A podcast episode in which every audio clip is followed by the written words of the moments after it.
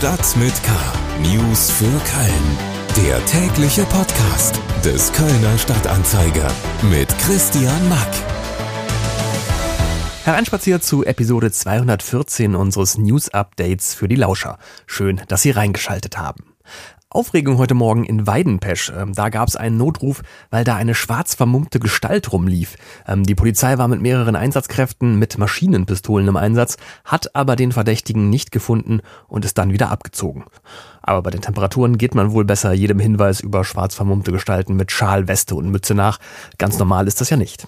Unsere Themen für Mittwoch, den 13. Juli sind keine Ermittlungen gegen Wölki im Zuge des Missbrauchsurteils gegen Pfarrer Ü.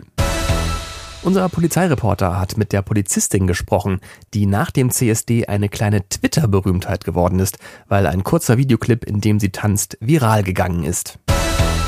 Und der Kolonius ist jetzt Kölns höchstes Denkmal. Schlagzeilen 2G, 3G, gedeckelte Besucherzahlen bei Veranstaltungen oder Homeoffice-Pflicht.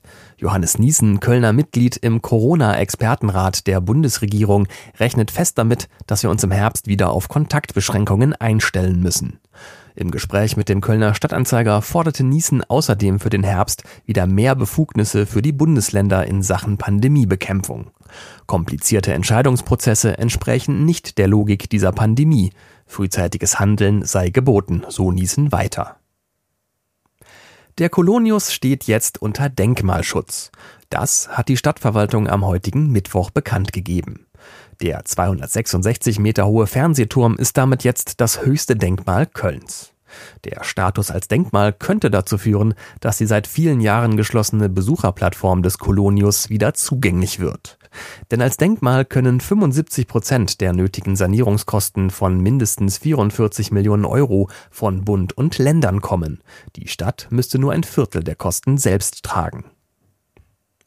Die Polizei hat am Mittwochmorgen am Neumarkt einen Messerangriff eines Mannes auf einen weiteren Mann verhindert. Bei den Männern soll es sich laut Polizei um Drogensüchtige handeln. Im Streit habe einer der Männer ein Küchenmesser aus dem Rucksack gezogen und den anderen damit bedroht. Die dazugerufenen Polizisten konnten den messerschwingenden Mann mit Hilfe eines Tasers kampfunfähig machen. Der andere Mann konnte fliehen und wird jetzt von der Polizei gesucht. Mehr Nachrichten gibt es auf ksda.de und in der KSTA Nachrichten App.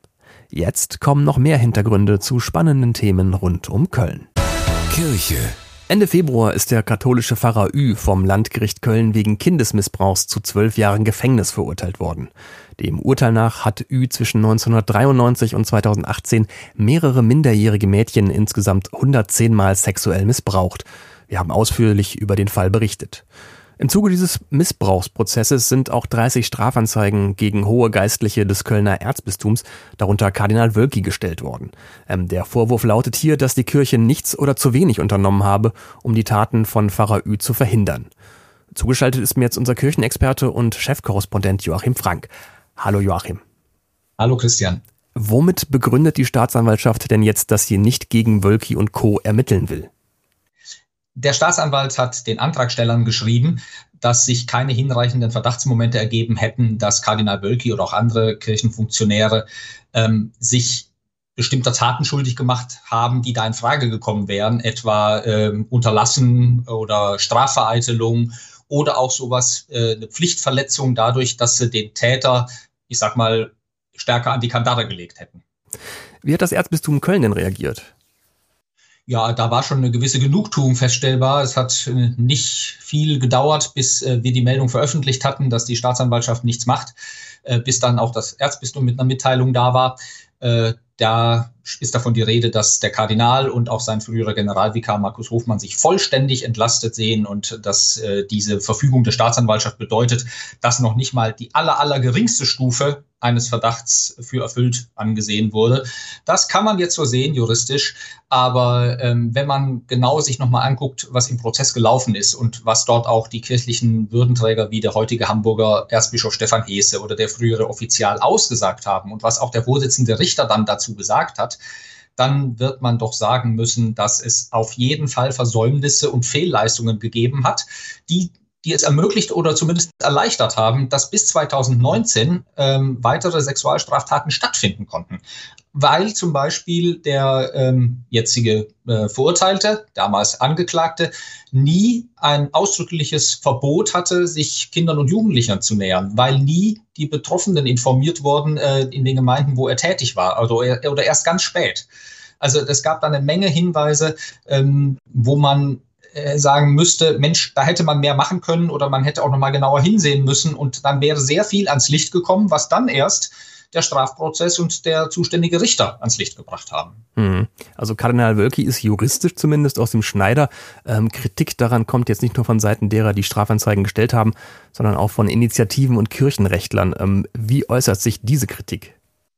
Ja, die geht genau in diese Richtung, äh, dass die Staatsanwaltschaft ähm, praktisch sich auf so eine formal juristische Ebene zurückgezogen hat und noch nicht mal selber noch mal nachgeschaut hat oder eigene, eigene Ermittlungen nochmal angestellt hat, ob nicht tatsächlich dieses von mir beschriebene Fehlverhalten dazu geführt hat, äh, dass eben weitere Taten stattfinden konnten oder dass bereits äh, missbrauchte Opfer länger missbraucht wurden.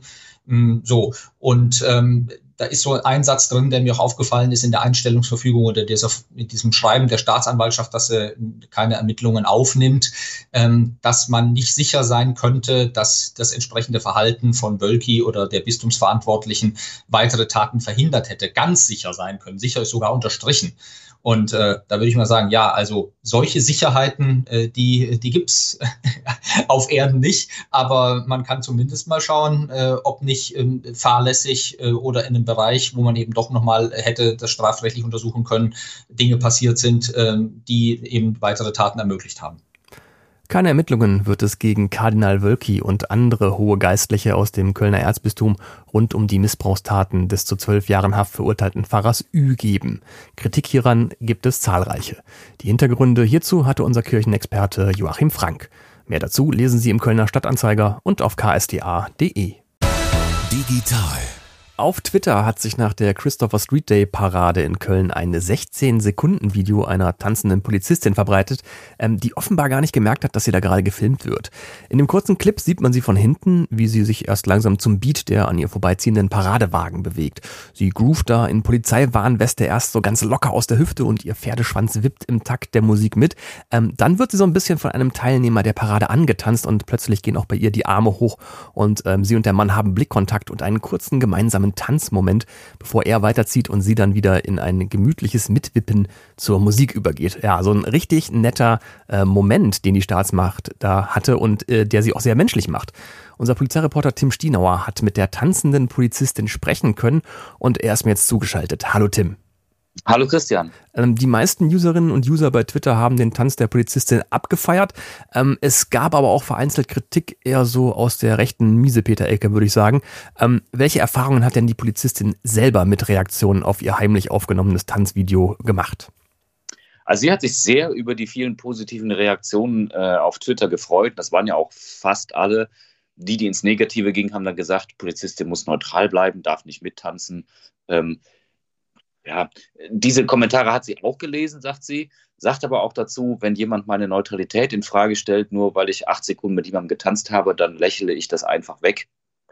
Äh, ihr sei bewusst, dass man als Polizist oder Polizistin in Uniform immer auch die Behörde repräsentiert und im Handyzeitalter auch äh, draußen im Einsatz gefilmt werden kann, im positiven wie im negativen.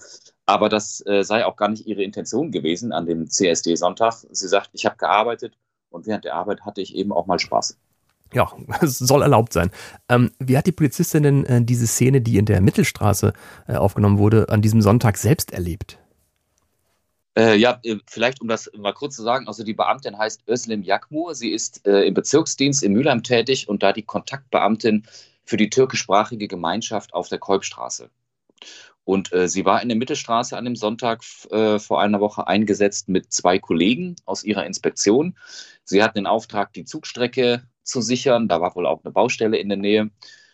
Und äh, dann standen sie da von 11 bis 17.30 Uhr und irgendwann kam dieser Wagen. Sie sagt, sie kannte zwar den Song, der da gerade gespielt wurde, aber sie kannte niemanden auf dem Wagen oder aus der Fußgruppe, auch nicht den, der sie da angetanzt hat.